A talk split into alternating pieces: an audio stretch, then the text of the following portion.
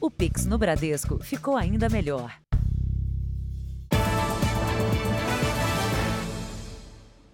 Olá, boa noite. Boa noite. Autoridades e dirigentes do futebol se juntaram à família de Pelé na despedida ao rei em Santos. Durante o velório, o presidente da FIFA anunciou que vai pedir a cada país que participa da federação que dê o nome de Pelé a um estádio. O caixão com o corpo de Pelé foi carregado por Edinho, filho do rei, pelo ex-jogador Zé Roberto e por seguranças do Santos até o centro do gramado na Vila Belmiro.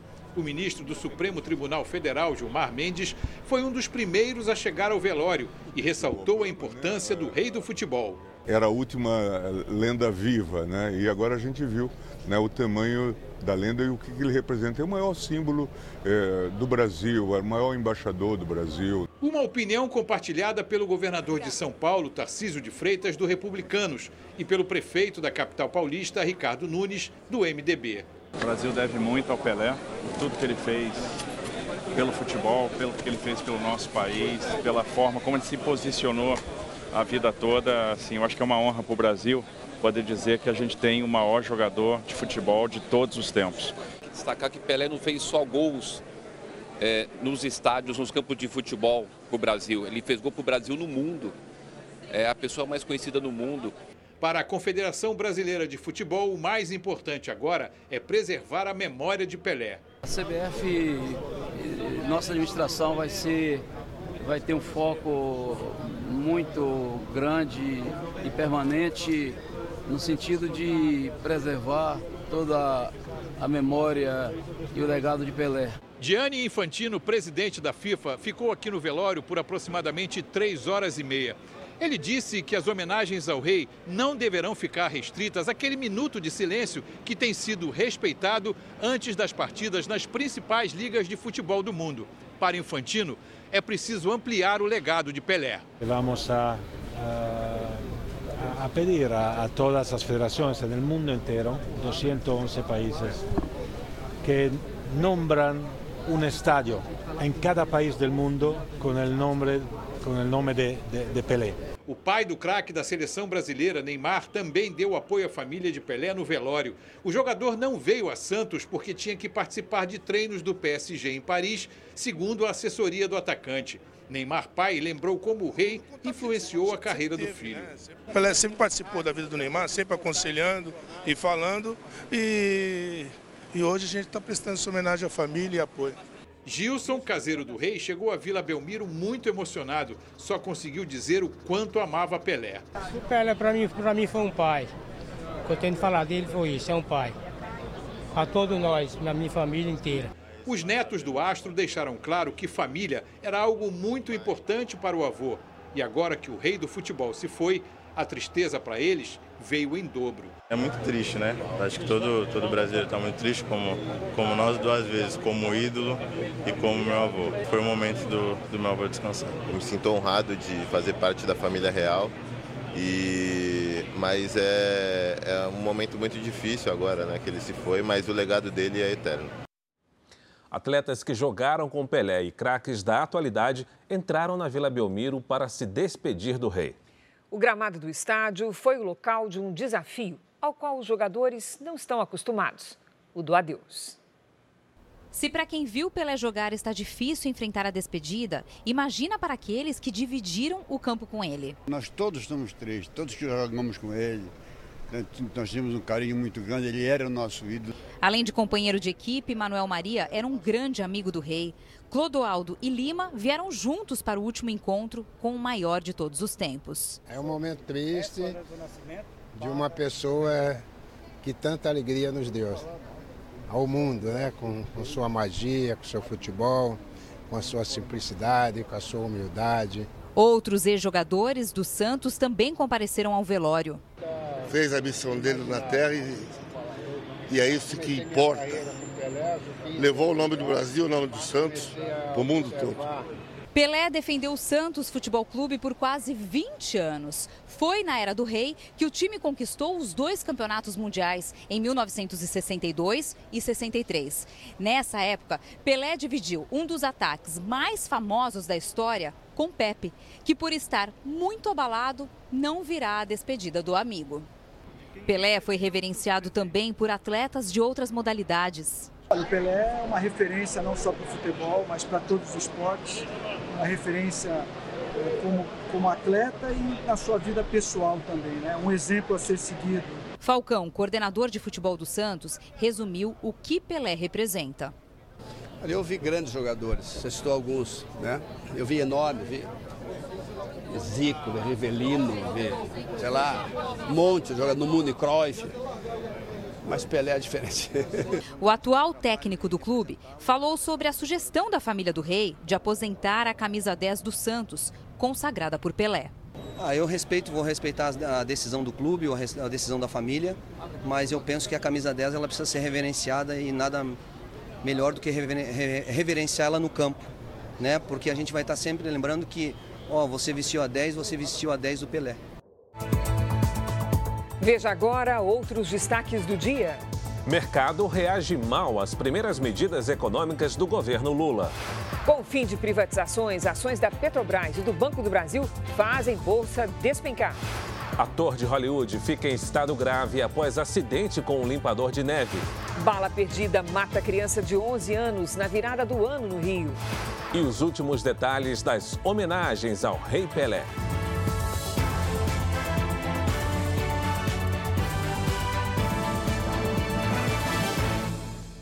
Oferecimento Bradesco, o que vem primeiro para você em 2023.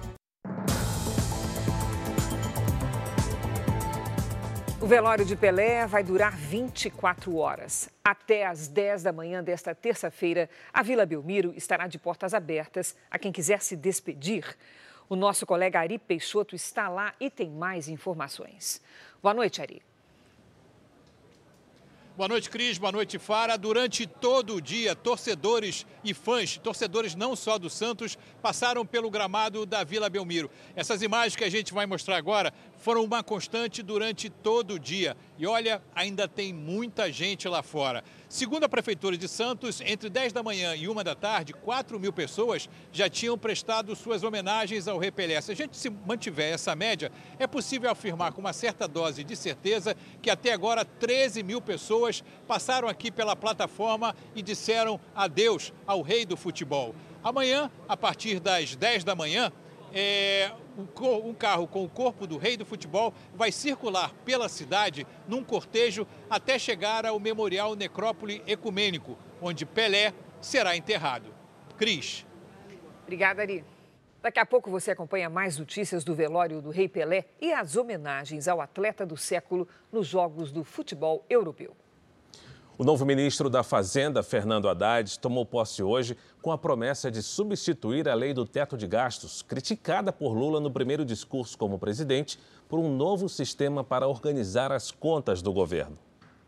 Durante o discurso de posse como ministro da Fazenda, Fernando Haddad se comprometeu a enviar ao Congresso, ainda no primeiro semestre deste ano, um novo modelo de âncora fiscal uma nova lei para controlar os gastos públicos. Assumo com todos vocês o compromisso de enviar ainda no primeiro semestre ao Congresso Nacional a proposta de, uma, de um novo arcabouço fiscal que organize as contas públicas pelo longo prazo, que seja confiável e, principalmente, um arcabouço que seja respeitado e cumprido. Criado em 2016 no governo Michel Temer com o objetivo de garantir a responsabilidade fiscal, que as despesas do governo não sejam maiores que o valor arrecadado, o teto de gastos foi alvo de críticas duras do presidente Lula. No discurso de posse no Congresso, Lula usou a palavra estupidez ao se referir à lei. O SUS é provavelmente a mais democrática das instituições criada pela Constituição de 88. Certamente por isso foi a mais perseguida desde então e foi também a mais prejudicada por uma estupidez chamada teto de gastos, que haveremos de revogar. Ainda no discurso de ontem, o presidente Lula falou em rever as leis trabalhistas. Vamos dialogar de forma tripartite governo, centrais sindicais e empresariais sobre uma nova legislação trabalhista no primeiro dia de mandato, Luiz Inácio Lula da Silva assinou uma série de medidas com foco na economia. O presidente prorrogou a isenção de impostos federais sobre os combustíveis, o que por hora deve impedir o aumento do preço nas bombas. Lula também interrompeu o plano de privatização de oito empresas estatais, entre elas os Correios e a Petrobras. Duas entidades que representam a indústria da cana-de-açúcar criticaram hoje a decisão da administração Lula de manter a isenção de impostos federais sobre a gasolina. Para elas, ao fazer isso, o governo se torna cúmplice de um atentado econômico, ambiental, social e jurídico, especialmente depois de ter se comprometido com um novo padrão de combate às mudanças climáticas. Para as entidades, a ausência de tributos favorece o combustível fóssil, caso da gasolina, e aprofunda a destruição do etanol. Além disso, a isenção sobre a gasolina prejudica os mais pobres, que não possuem carro e dependem de recursos federais para as áreas da saúde, educação e assistência social. A União da Indústria de Cana e o Fórum Nacional Sucroenergético também consideram a medida contrária à Constituição. E o primeiro dia útil de 2023 com o novo governo foi de tensão no mercado financeiro. O dólar fechou em alta e a bolsa teve expressiva queda. Estatais como a Petrobras e o Banco do Brasil fecharam em forte baixa. A empresa petrolífera de mais de 6%. Para especialistas, consequências das declarações do presidente Lula nos discursos da posse e das primeiras iniciativas da nova equipe econômica. Dois ex-ministros da Fazenda falaram ao Jornal da Record e criticaram as falas de Lula contra o teto de gastos. Foi um dia de mau humor no mercado financeiro, com ações em queda e o dólar mais caro já no início das operações. No final do pregão, a bolsa fechou em baixa de 3,06%. Um dos piores desempenhos foi das ações da Petrobras, uma perda de mais de 6% no valor dos papéis da companhia, que já tem um novo presidente escolhido pelo governo, mas ainda não aprovado pelo Conselho de Administração da empresa. O dólar terminou o dia com alta de 1,52% a R$ 5,35. Nesta primeira segunda-feira do ano, bolsas de valores importantes de vários países não funcionaram. Sem o impacto de informações do exterior, foram só as notícias aqui do Brasil que influenciaram o comportamento dos investidores. O dia tenso, segundo especialistas, refletiu as dúvidas do mercado sobre a política econômica do novo governo. A maior preocupação é com a promessa do presidente Lula de revogar o teto de gastos.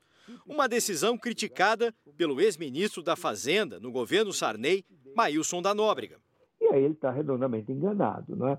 Porque o teto de gasto foi uma medida responsável eh, do governo Temer diante da ameaça que corria o país de uma, uma perda do controle do endividamento. E, ao mesmo tempo, lançar um alerta para a sociedade para o sistema político da revisão de prioridades. Henrique Meirelles foi o ministro da Fazenda de Michel Temer, responsável na época por implementar o teto de gastos. A medida impôs um limite para que as despesas da União não sejam maiores do que a arrecadação. Se isso acontece, o governo precisa muitas vezes se endividar mais para bancar os gastos. Foi feito para isso mesmo, para não deixar esse tipo de mentalidade prevalecer, essa mentalidade de querer gastar dinheiro público como se o governo tivesse a capacidade de fabricar dinheiro. É, o Brasil já tentou isso na década de 80, gerou hiperinflação. Para os dois ex-ministros, os sinais do novo governo indicam um risco de descontrole das finanças que precisa ser evitado. O risco do Brasil entrar numa, numa digamos assim, numa crise fiscal grave, né, que vai terminar, se acontecer, por limitar a, a, o, a, o crescimento do PIB, aumentar o custo da dívida pública, gerando é, risco de um, de um calote fiscal, que gera é, fuga de capitais e depreciação cambial, e tudo isso vai reverberar no bolso dos pobres. Ele vai mudar de rota e começar a controlar a despesa quando ele verificar que isso está levando à crise, à recessão, ou vai tentar insistir no erro até o final do mandato? É a única dúvida sobre ele. Nos Estados Unidos, o ator Jeremy Renner é duas vezes indicado ao Oscar e que interpreta Gavião Arqueiro nos filmes de super-herói, está internado em estado grave. Ele se feriu com uma máquina de limpar neve em um rancho. Segundo a imprensa americana, o ator de 51 anos usava uma máquina para remover a neve e foi atingido pelo equipamento. O acidente foi na cidade de Reno, em Nevada. Jeremy Renner foi internado e está em estado grave, mas estável. De férias na cidade, o ator chegou a compartilhar fotos e vídeos da temporada de inverno nas redes sociais. Uma das imagens publicadas por ele há duas semanas mostra uma máquina de remover neve. Renner é conhecido por interpretar o Gavião Arqueiro da Marvel, mas também foi indicado duas vezes ao Oscar de melhor ator e melhor ator coadjuvante. Quatro pessoas morreram na Austrália após a colisão de dois helicópteros. Outras 13 pessoas ficaram feridas, entre elas três em estado grave. O acidente foi em uma área turística, perto de um parque temático. De acordo com as investigações, um dos helicópteros estava pousando e o outro em processo de decolagem. As falhas que causaram a colisão ainda são investigadas. A seguir, as mudanças no Pix que começam a valer a partir de hoje. E veja também: milhares de fãs enfrentam calor e as filas quilométricas para se despedir do ídolo Pelé.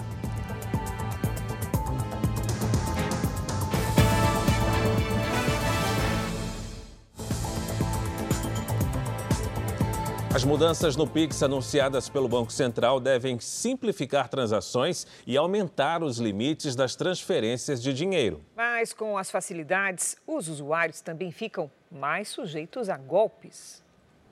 As mudanças nas transações via Pix começaram a valer hoje e os novos limites para transferências irão ajudar o Roberto. Ele é florista e recebe a maioria dos pagamentos por Pix. O único problema que eu tive com Pix, é, até muito recente, foi de eu, por exemplo, ir fazer uma compra, isso à noite, tá pagando vários fornecedores e chegar um momento em que o meu limite já tinha zerado. Para a Rosamir, o Pix não foi só de bons negócios. Em setembro do ano passado, ela comprou algumas roupas em uma loja virtual. O pagamento foi instantâneo, mas as peças nunca chegaram. Fiz a transferência de 100 reais e isso no domingo à noite e na segunda-feira eu fiz mais duas transferências. E não me responderam mais, não quiseram me responder. Mais de 100 milhões de transações via Pix são realizadas por dia no Brasil. Em 10 meses, foram mais de 3 milhões e 300 mil tentativas de fraude no país, segundo uma consultoria. Uma a cada 8 segundos. O aumento no valor das transações também pode facilitar a ação de criminosos. Em São Paulo, um homem foi vítima da quadrilha do Pix. Os suspeitos realizaram várias transferências que somam cerca de um milhão de reais. Segundo a polícia, o homem foi atraído até o local onde foi surpreendido pelos sequestradores, após marcar um encontro por um aplicativo de relacionamentos. A vítima foi encontrada amarrada e um suspeito foi preso com uma arma de fogo falsa. O diretor de uma startup especialista nesse tipo de operação orienta o que deve ser feito para evitar cair em golpes. O Banco Central disponibiliza um mecanismo que chama MED, né, que é o um mecanismo de devolução de dinheiro, e o MED ele é integrado com todas as instituições. Então ele já comunica com o banco recebedor e pede o bloqueio cautelar daquele dinheiro até apurar a situação. Vamos ver agora então com mais detalhes quais serão essas mudanças no sistema do Pix. A Patrícia Lages está conosco e explica tudo direitinho. Olá, Pati, boa noite. Boa noite, Cris. Boa noite, Farão. Feliz 2023 aqui para todos nós. O Pix veio para ficar e ganhou a confiança dos brasileiros. A maioria dos adultos brasileiros utiliza o Pix, olha, 56%. E são utilizados para fazer transferências e recebimentos, compras online e em lojas físicas e operações como saque e troco. A partir de hoje, não há mais imposição de limites de valor por parte dos bancos. Cada correntista poderá definir o seu próprio limite, fazendo uma solicitação diretamente ao banco. Para fazer a diminuição do limite é imediato, mas o aumento dele pode levar até 48 horas.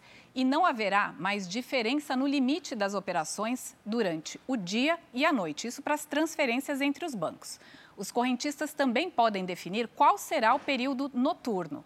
Antes, era obrigatoriamente das 8 da noite às 6 da manhã e agora o horário inicial pode ser entre 8 e 10 da noite. Paty, no caso do Pix Saque e do Pix Troco, ainda há diferença de limite para essas operações? Sim, Cris, nesse caso há sim, e a gente vai ver aqui como é que ficam essas modalidades. Os limites do Pix Saque e do Pix Troco também aumentaram, mas atenção para as diferenças entre os valores para dia e noite. As retiradas passaram de 500 reais para 3 mil reais durante o dia e de 100 reais para 1.000 reais durante o período noturno.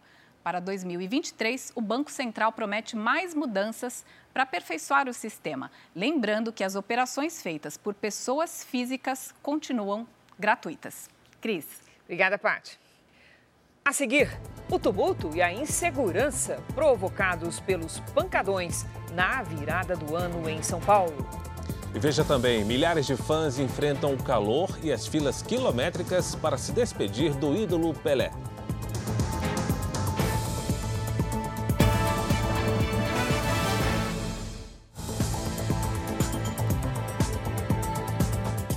A virada de ano foi tumultuada em algumas regiões de São Paulo, onde os chamados pancadões dominaram as ruas desde a noite de sábado até o começo da tarde de domingo. Os relatos são de festas sem controle de barulho, venda e consumo irrestrito de álcool ou drogas. Muita sujeira e também nenhuma fiscalização ou sensação de segurança. Vídeos da festa foram publicados nas redes sociais. Nas imagens, ruas completamente tomadas no Jardim Pantanal, zona sul da capital paulista. Por aqui, a venda e o consumo de bebidas acontecem sem qualquer controle ou fiscalização. E o barulho do carro de som e luzes, conhecido como paredão, segue madrugada e dia adentro. Neste trecho da gravação, já na manhã de domingo, participantes dançam em cima de uma caminhonete. Outro pancadão que tirou o sono dos moradores foi registrado na região central. Mais especificamente, nas ruas que abrigam o chamado fluxo da Cracolândia. Não bastassem o problema das drogas e a violência, o barulho ensurdecedor tornou o fim de semana ainda mais difícil para quem mora no entorno o barulho, a, a, gritaria, o vai vem, a droga. Terrível, terrível, terrível. E o que mais me estarreceu foram crianças pequenas, criança de meio ano, um ano, aprendendo a andar ali. Segundo os moradores, a festa começou por volta das 5 horas da tarde de sábado e só terminou às 7 horas da manhã de domingo. Foram quase 15 horas de muita confusão, principalmente com venda e consumos de drogas, briga e som muito alto. Hoje, o policiamento foi reforçado aqui na região. Apesar da presença dos agentes nesta segunda-feira, os moradores seguem aflitos. O que acontece aqui são aglomerações quase que diárias de usuários de drogas que ficam usando som alto, usando droga, eles põem as barraquinhas na rua, é muito barulho, muito lixo, muita bagunça. A noite do dia 31 para o amanhecer do dia 1 de janeiro de 2023 foi a pior. Estava realmente uma terra sem lei. A Secretaria de Segurança Pública de São Paulo não se pronunciou sobre os pancadões mostrados na reportagem. Já a Prefeitura da capital, por meio de nota, afirmou que realiza ações preventivas de fiscalização e de contingência através das subprefeituras e da Guarda Civil Metropolitana. Três pessoas foram atingidas por tiros em diferentes pontos do Rio de Janeiro na virada do ano. Uma delas, um menino de 11 anos, morreu. A criança é a primeira vítima de bala perdida na região metropolitana em 2023. Nos vídeos feitos pela família, minutos antes da meia-noite, Juan David Souza aparece dançando na festa de Ano Novo na varanda de casa. Mas a alegria deu lugar ao desespero logo depois, quando o menino de 11 anos foi atingido na cabeça por uma bala perdida. Juan chegou a ser socorrido e levado ao hospital, mas não resistiu. Os anos que nós fomos para lá, a gente comemorava exatamente ali. E a gente sempre gravava tudo dali. E nunca que aconteceu isso. Foi mesmo a primeira e última, né? Que agora não vai existir mais Natal, Ano Novo. Porque o motivo disso tudo também era ele, que ele sempre animava a gente para fazer. A família conta que Juan havia acabado de subir em uma cadeira para assistir a queima de fogos quando foi atingido. A principal suspeita da polícia é de que o tiro que matou o menino tenha sido disparado durante uma comemoração de Réveillon em uma comunidade perto dali, em Mesquita, na Baixada Fluminense. Esse vídeo, feito por moradores do Morro da Mineira, região central do Rio, mostra as rajadas de tiros de fuzis feitos por traficantes na hora da virada. Outras duas pessoas foram atingidas por balas perdidas em pontos diferentes da região metropolitana.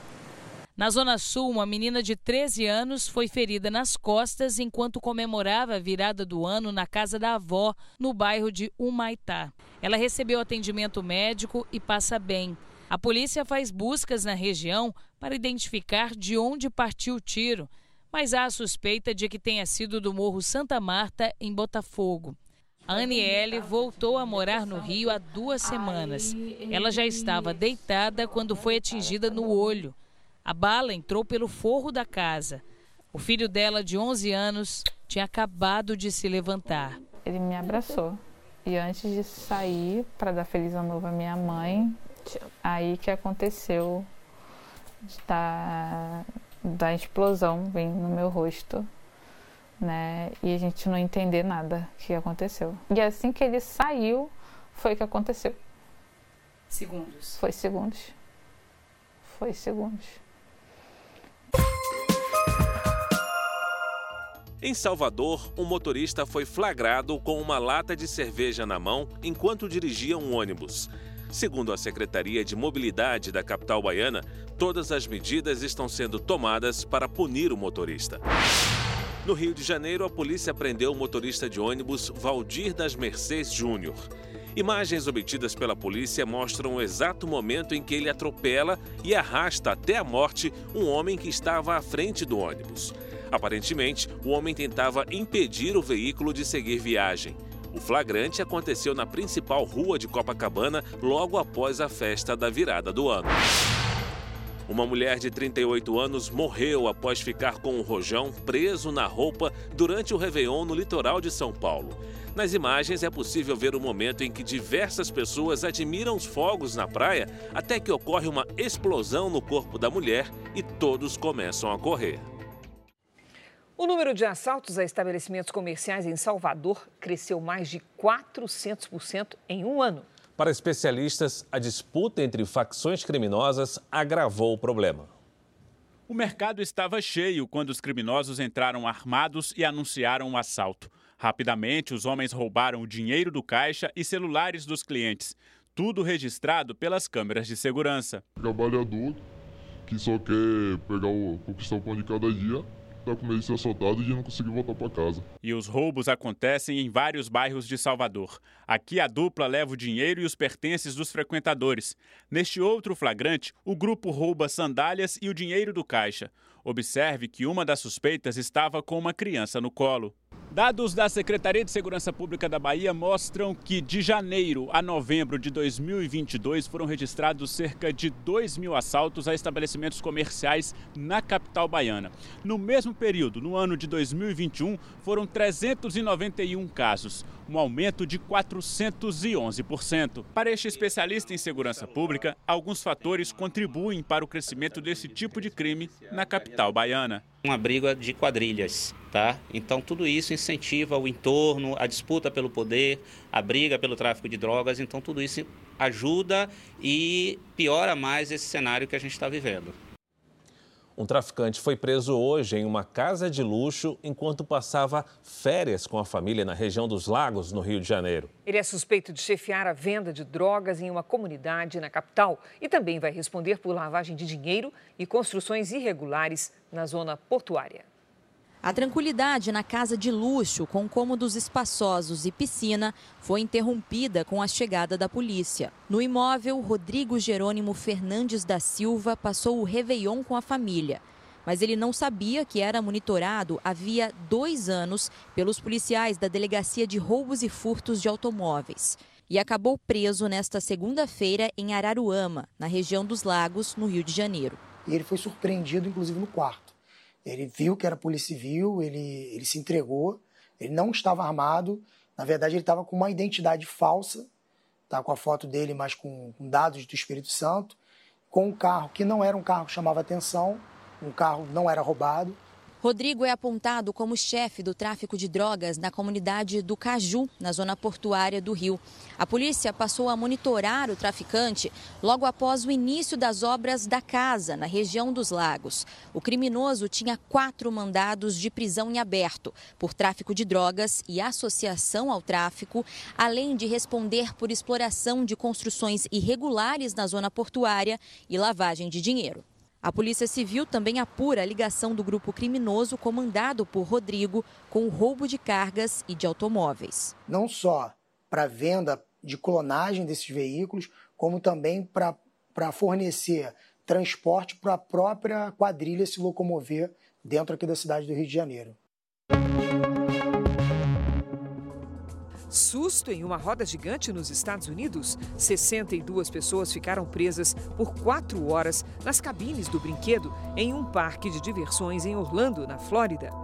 Um vídeo divulgado nas redes sociais mostra o momento em que faíscas saíram da estrutura.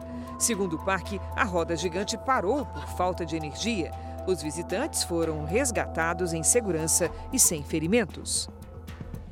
Um dos alimentos básicos dos brasileiros está mais caro. A entre-safra, as condições climáticas e a alta dos insumos agrícolas provocaram aumento no preço do feijão. Raimundo ficou assustado. O quilo do feijão carioca está custando quase 12 reais. Botar água para render. Então nós cair para a roça e plantar, né? De acordo com o IBGE, a inflação do feijão ultrapassou 20% em 2022 mais de três vezes a inflação acumulada do período, que é de quase 6%. No mês de dezembro, não apenas o preço do feijão carioca aumentou, como também o preço do feijão mulatim e o preço do feijão preto. A má notícia é que o preço do feijão deve continuar subindo por causa da entre-safra. Agora, nós estamos na safra de verão e os produtores preferem plantar outros grãos, principalmente a soja e o milho, para aproveitar o período chuvoso. O feijão só vem depois, quando o tempo está mais seco. Com o controle da irrigação, quantidade de água que é colocada naquela cultura, você diminui também a pressão de doenças, que se quando no período chuvoso ela aumenta muito. O preço do feijão também foi afetado pela alta do dólar e o aumento dos custos dos insumos, como adubos e fertilizantes. Para piorar, a produtividade caiu devido a problemas climáticos nas regiões produtoras. Ou seja, menos produto no mercado de um dos alimentos indispensáveis na mesa do brasileiro. Mas apesar de caro, Dona Ilma diz que sem feijão não dá para ficar. Uma mistura alguma coisinha lá, põe mais um, deixa ele cozinhar para aumentar o caldo, inventando. Da seca para a chuva. A preocupação com deslizamentos de terra aumenta na época chuvosa. O Brasil tem mais de 1.600 áreas com esse tipo de risco. Em Vitória, a Defesa Civil mapeou 257 pontos críticos. Há quase dois meses, o seu José precisou sair de casa, na capital do Espírito Santo, por causa do risco de deslizamento. O temporal derrubou parte de uma parede. Agora ele está com os dois filhos em um abrigo municipal. Uma parede desceu sim, você pode ver que tem duas colunas por cima do chão ali, suspensa ali. Dentro da casa está toda trincada, toda cheia de goteira, trinca para tudo quanto é lado. Parte da casa ao lado também desmoronou. Ninguém se feriu. A Defesa Civil mapeou 257 áreas de risco em Vitória, sendo 67 com risco alto ou muito alto. Ao todo, mais de 500 imóveis estão nessa situação. O município vai realizar obras em 130 pontos da cidade para zerar as áreas de risco até 2024. Durante o ano, fazemos treinamentos, a comunidade se envolve com essas questões, até para conhecer onde está havendo esses perigos, né? onde começa esse processo dinâmico de alguma placa daquela de pedra descolar, algum, algum montante de rocha também descolar. De acordo com dados do Serviço Geológico do Brasil, o país possui ao menos 1.621 regiões de risco. O Nordeste lidera a lista, com 515 áreas. Em seguida, vem o Sul, com 398, depois Sudeste, com 393. Por fim, o Norte registra 242 regiões de risco e o Centro-Oeste, 73. Assim como as pessoas que moram nessas regiões, um dos maiores desejos do seu José é viver em segurança na própria casa. Se viver fora do lugar da gente, realmente é uma luta também, porque não é que lá a gente está sendo mal, não está sendo bem cuidado, mas o bom é onde, onde é da gente, né? E a primeira segunda-feira do ano começou quente em todo o país, com chuva isolada, principalmente à tarde. Então vamos conversar com a Lidiane Sayuri. Olá, Lid, boa noite. Essa chuva forte vem para aliviar o calorão lá na região sul? Em partes, Cris. Boa noite para você. Olá, Fara, boa noite. Boa noite a todos que nos acompanham. Vai chover na região sul, mas a quantidade mais significativa de água deve se concentrar sobre os estados do Paraná e de Santa Catarina. Sobre o Rio Grande do Sul, a chuva pode até ficar abaixo da média em alguns municípios. Como podemos perceber neste mapa, nas áreas em laranja que pegam exatamente o interior do estado gaúcho e partes do centro-oeste, norte, nordeste e uma parte de Minas Gerais deve chover chover abaixo do normal. Onde está azul, a chuva virá caprichada. O mês será marcado pelo calor e mais quente ainda na área vermelha. Neste momento, temos muitas nuvens sobre o Brasil. Uma frente fria provoca chuva no sul. No restante do Brasil, a combinação calor e umidade, o encontro de ventos dos dois hemisférios, forma nuvens carregadas. Tem alerta para temporais nas áreas vermelhas, de Santa Catarina até Roraima e no interior do Nordeste. Nas partes amarelas, chuva moderada a forte. Nesta terça-feira, nada de chuva apenas perto da fronteira com o Uruguai. Em Florianópolis, dia fechado, com 22 graus logo cedo e até 27 à tarde. No Rio de Janeiro, calorão de 36. Em Brasília, faz até 27. E em Rio Branco, até 33. Em São Paulo, aproveite antes das pancadas de chuva à tarde. Máxima de 29. A partir de quarta, as temperaturas diminuem e chove. Quem abre o primeiro tempo delivery do ano é a Tamara, de Porto Alegre, no Rio Grande do Sul, Lide. Opa, vamos lá, Fara. Oi, Tamara. Seguinte, nesta terça o sol aparece entre algumas nuvens. Máximas de 28 e de 30 graus nos próximos dias. A gente vai atender agora o Gil de São José da Caiana, na Paraíba. Olha lá o Gil sorridente, feliz 2023, viu, Gil? Seguinte, por aí muito sol, de 31, 32 graus e chuva bem leve e isolada à tarde. Faça como eles e participe aqui do nosso Tempo Delivery. Mande sua mensagem pelas redes sociais com a hashtag você no JR. Cris, Fara. Obrigada, Lidy. Boa noite, Lidy. Boa noite. No primeiro dia útil como presidente, Lula se encontrou com chefes de Estado que estiveram na posse. Um dia depois da cerimônia de posse do presidente Lula, a esplanada dos ministérios acumulava muito lixo. 27 toneladas foram coletadas entre ontem e hoje.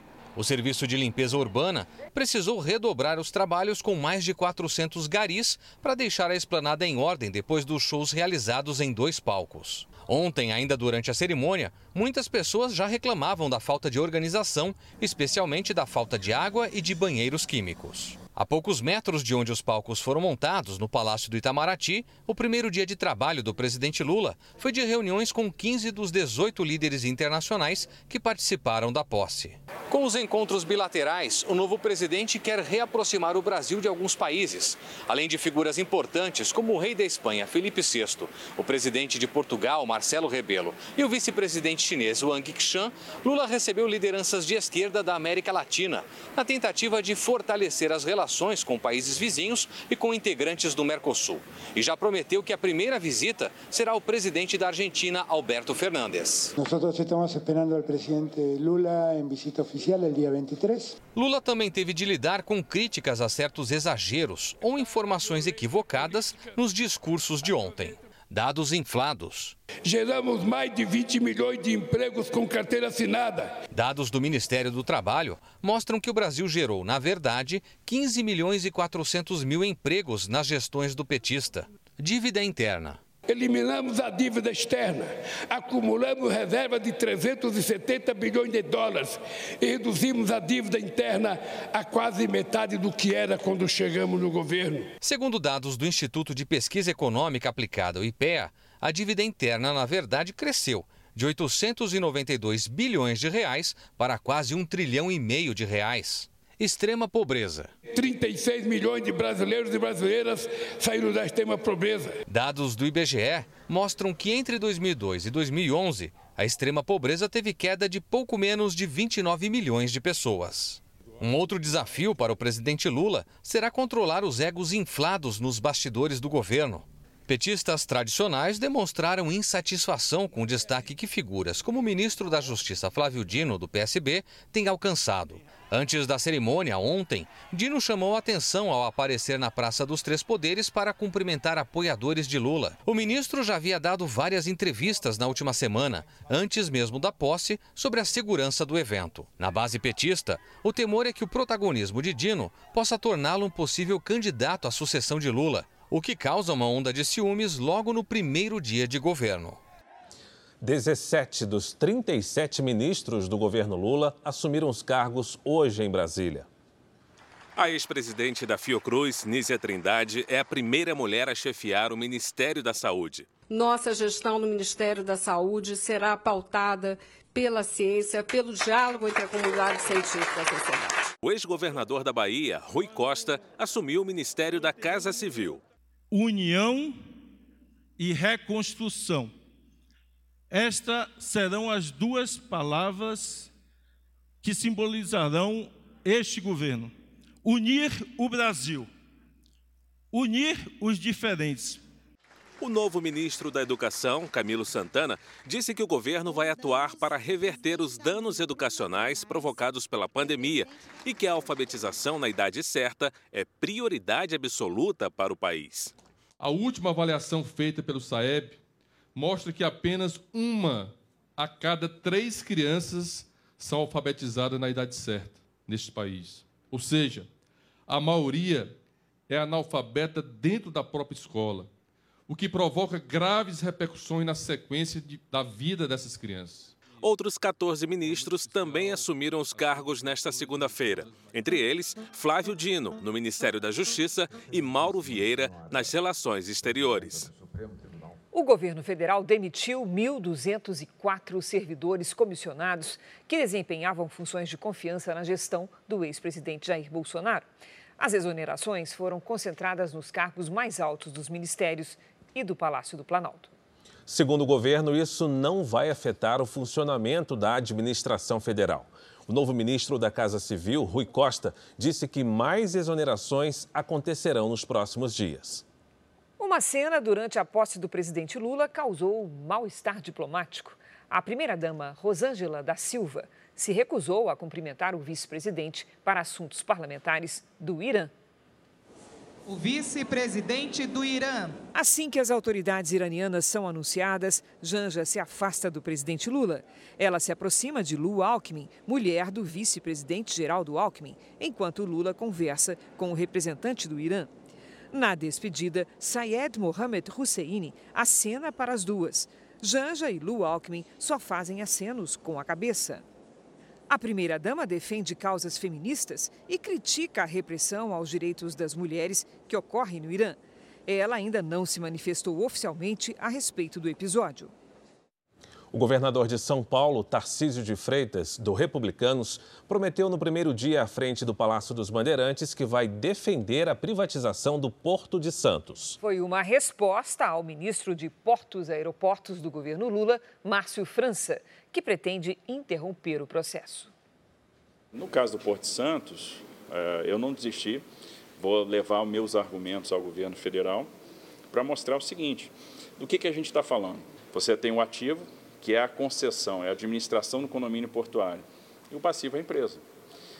O papel de autoridade portuária pode ser suprido pela regulação. E, no final das contas, você vai ter uma administração do condomínio portuário, mas é uma administração de condomínio portuário, o ativo continua sendo do Estado, você vai ter um gestor desse condomínio portuário, da operação portuária, por 30 anos, por 35 anos, mas isso vai jogar lá dentro do porto 20 bi de investimento.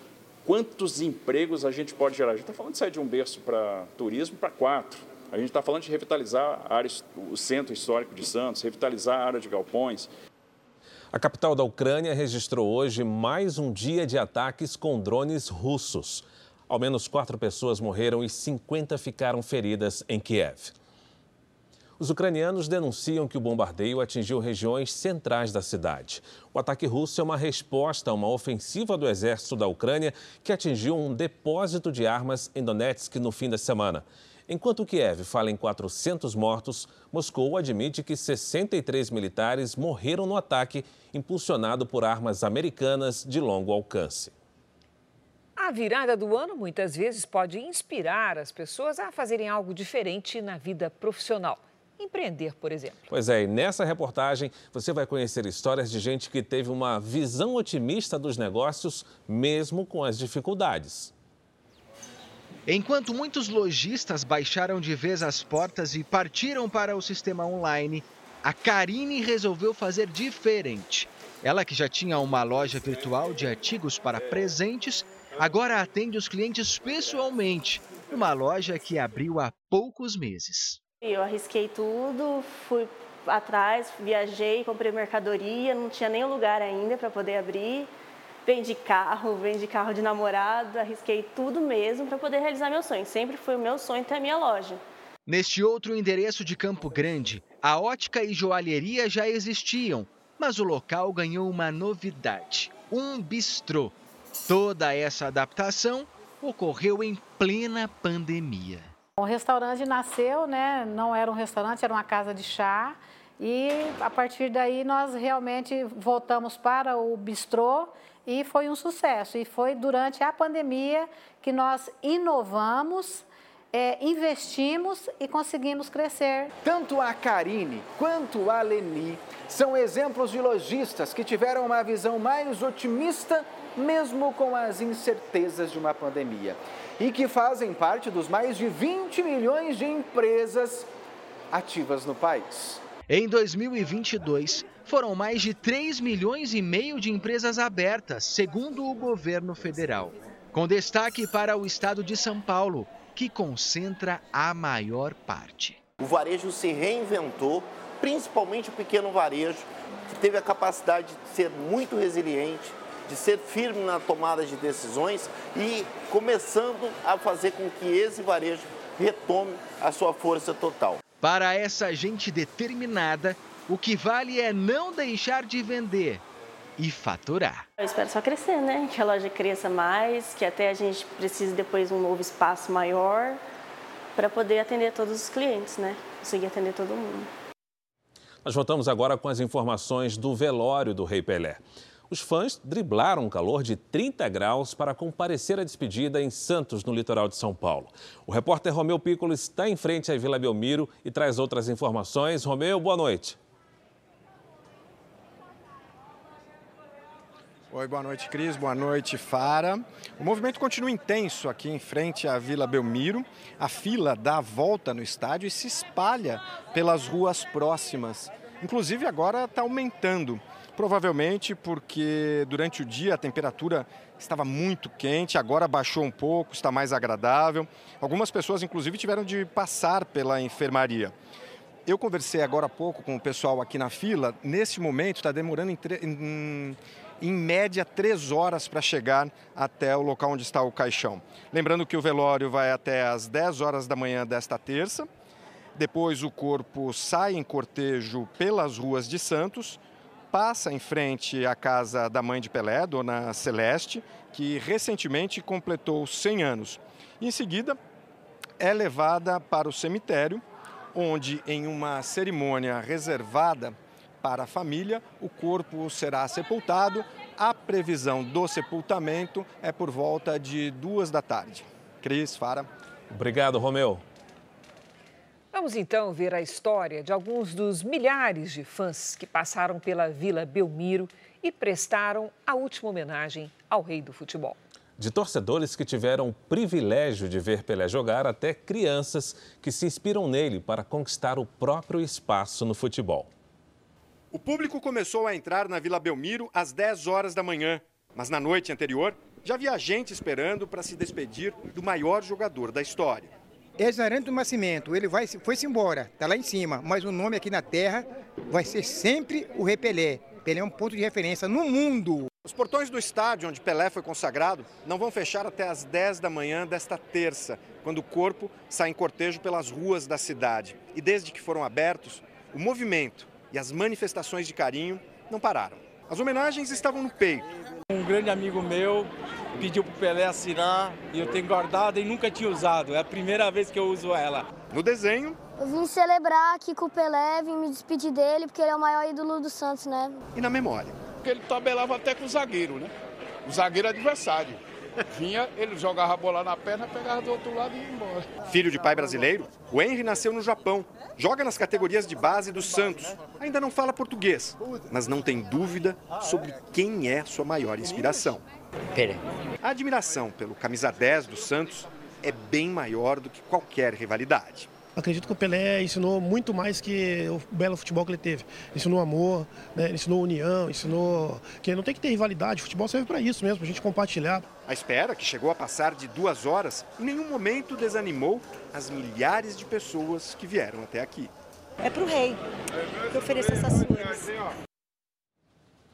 O Jornal da Record termina aqui. A edição de hoje na íntegra e também a nossa versão em podcast estão no Play Plus e em todas as nossas plataformas digitais. E à meia-noite e meia tem mais Jornal da Record. Fique agora com a novela Jesus.